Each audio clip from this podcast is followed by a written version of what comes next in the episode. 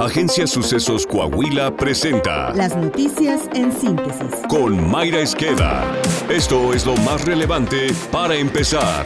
Tras revisar el nuevo plan de estudios de la SEP para educación básica, el Instituto Mexicano para la Competitividad aseguró que por las dudas sobre su viabilidad y proceso de implementación, este implicará un retroceso para la educación y generación de talento. El IMCO advirtió que los riesgos detectados podrían empeorar el rezago y deserción escolar que desde 2020 ocasionó la pandemia, así como también entorpecer el avance de secundaria a media superior. El instituto aseveró que el nuevo plan de la SEP fue planeado al vapor y que en búsqueda de un enfoque comunitario se perderá el foco de habilidades básicas como matemáticas y la ciencia. Legisladores de oposición advirtieron que aunque los recursos de los programas sociales aumentaron, la pobreza y la desigualdad también, en parte por el mal desempeño del gobierno federal en materia económica. Carolina Vigiano advirtió que uno de los problemas más graves del país es la pobreza laboral. Hoy el 49.6% de la población nacional se encuentra en pobreza laboral, cuando en 2018 era solamente el 40, es decir, en cinco años incrementó la pobreza laboral en nueve puntos. Ustedes festejan una disminución cuando en realidad es que millones de personas quedaron sin trabajo. El director jurídico del Congreso de Nuevo León, Ricardo Flores, fue asesinado a disparos en un ataque directo a su persona. El político acababa de participar en un partido de fútbol en San Nicolás de los Garza cuando fue sorprendido por sujetos armados. Los agresores le dispararon en repetidas ocasiones para después escapar. Flores murió en el lugar en tanto que otra persona resultó herida y fue trasladada a un hospital.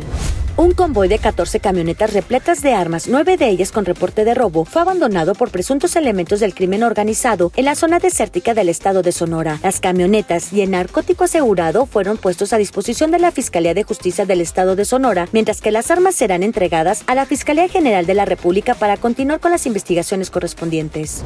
La titular del Instituto Nacional de las Mujeres, Nadine Gassman, pidió a las funcionarias y candidatas no banalizar el tema de la violencia política de género y aguantar vara cuando las duras críticas a sus funciones o propuestas sean parte de lo que llamó pinche política. Al clausurar los trabajos del foro La Participación Política de las Mujeres, organizado por el Tribunal Electoral del Poder Judicial de la Federación, Gassman pidió que no se lo tomaran a mal, porque diría algo políticamente incorrecto, ya que solicitó dividir lo que es la política que no nos gusta de lo que es la violencia política contra las mujeres por razón de género.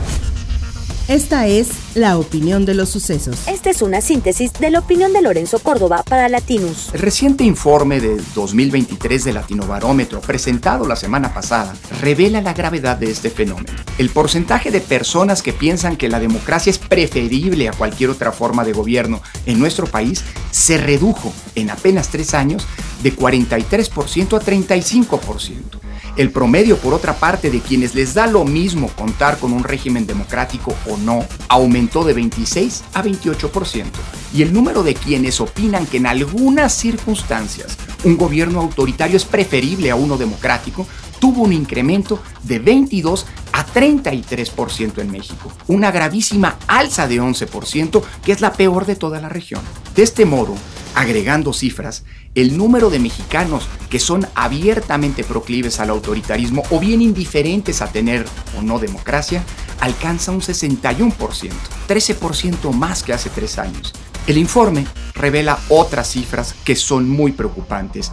El 56% de la población dice que no le importaría tener un gobierno autoritario si eso le resuelve los problemas. Por otra parte, al 48% le parece bien que en algunos casos el presidente controle a los medios de comunicación. Solo el 52% rechaza un gobierno militar y el 42% incluso apoyaría a un gobierno militar si las cosas se ponen difíciles. Lo que Latinobarómetro evidencia es que en la región y particularmente en México vivimos un peligroso caldo de cultivo en donde el descontento social con la democracia está provocando el florecimiento de actitudes autoritarias.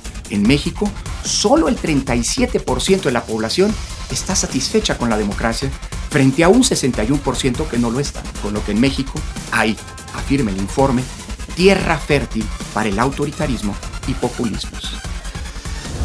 Internacional. El expresidente de Estados Unidos, Donald Trump, fue imputado por intentar revertir el resultado de las elecciones de 2020, en las que perdió frente al demócrata Joe Biden. El fiscal especial Jack Smith presentó cuatro cargos contra el exmandatario republicano. Trump puede estar acusado de conspirar para defraudar a Estados Unidos, conspirar para obstruir procedimientos oficiales, obstruir procedimientos oficiales y conspirar contra los derechos. Coahuila. El fiscal general del estado, Gerardo Márquez, confirmó que en Piedras Negras fue detenido Alejandro N., líder del grupo criminal que opera en el noreste del país. A este sujeto se atribuye el homicidio de dos agentes estatales que perdieron la vida en cumplimiento de su deber en enfrentamiento con sicarios sobre la carretera La Ribereña, en donde los elementos estatales impidieron el acceso a Coahuila de convoyes de criminales. Además, se le señala por su participación en el homicidio de otro agente estatal ocurrido en diciembre del año pasado en la región carbonífera. La detención del capo se logró gracias a estrategias de inteligencia de las fuerzas estatales.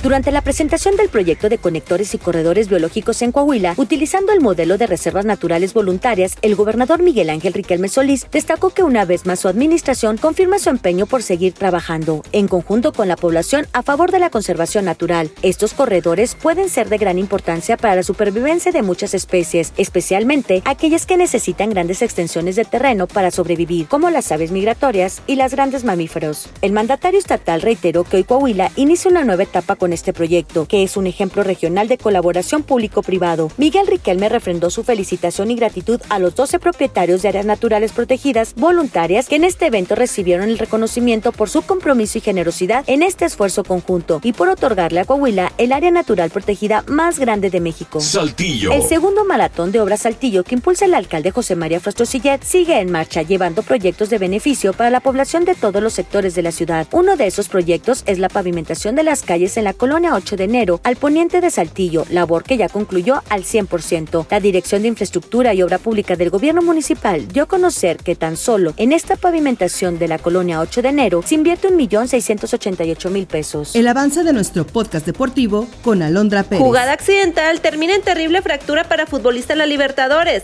Framer Valdés se viste de gloria y logra un sin hit ni carrera. Luis Hamilton arremetió contra Checo Pérez. Está usted bien informado. Somos Sucesos Coahuila.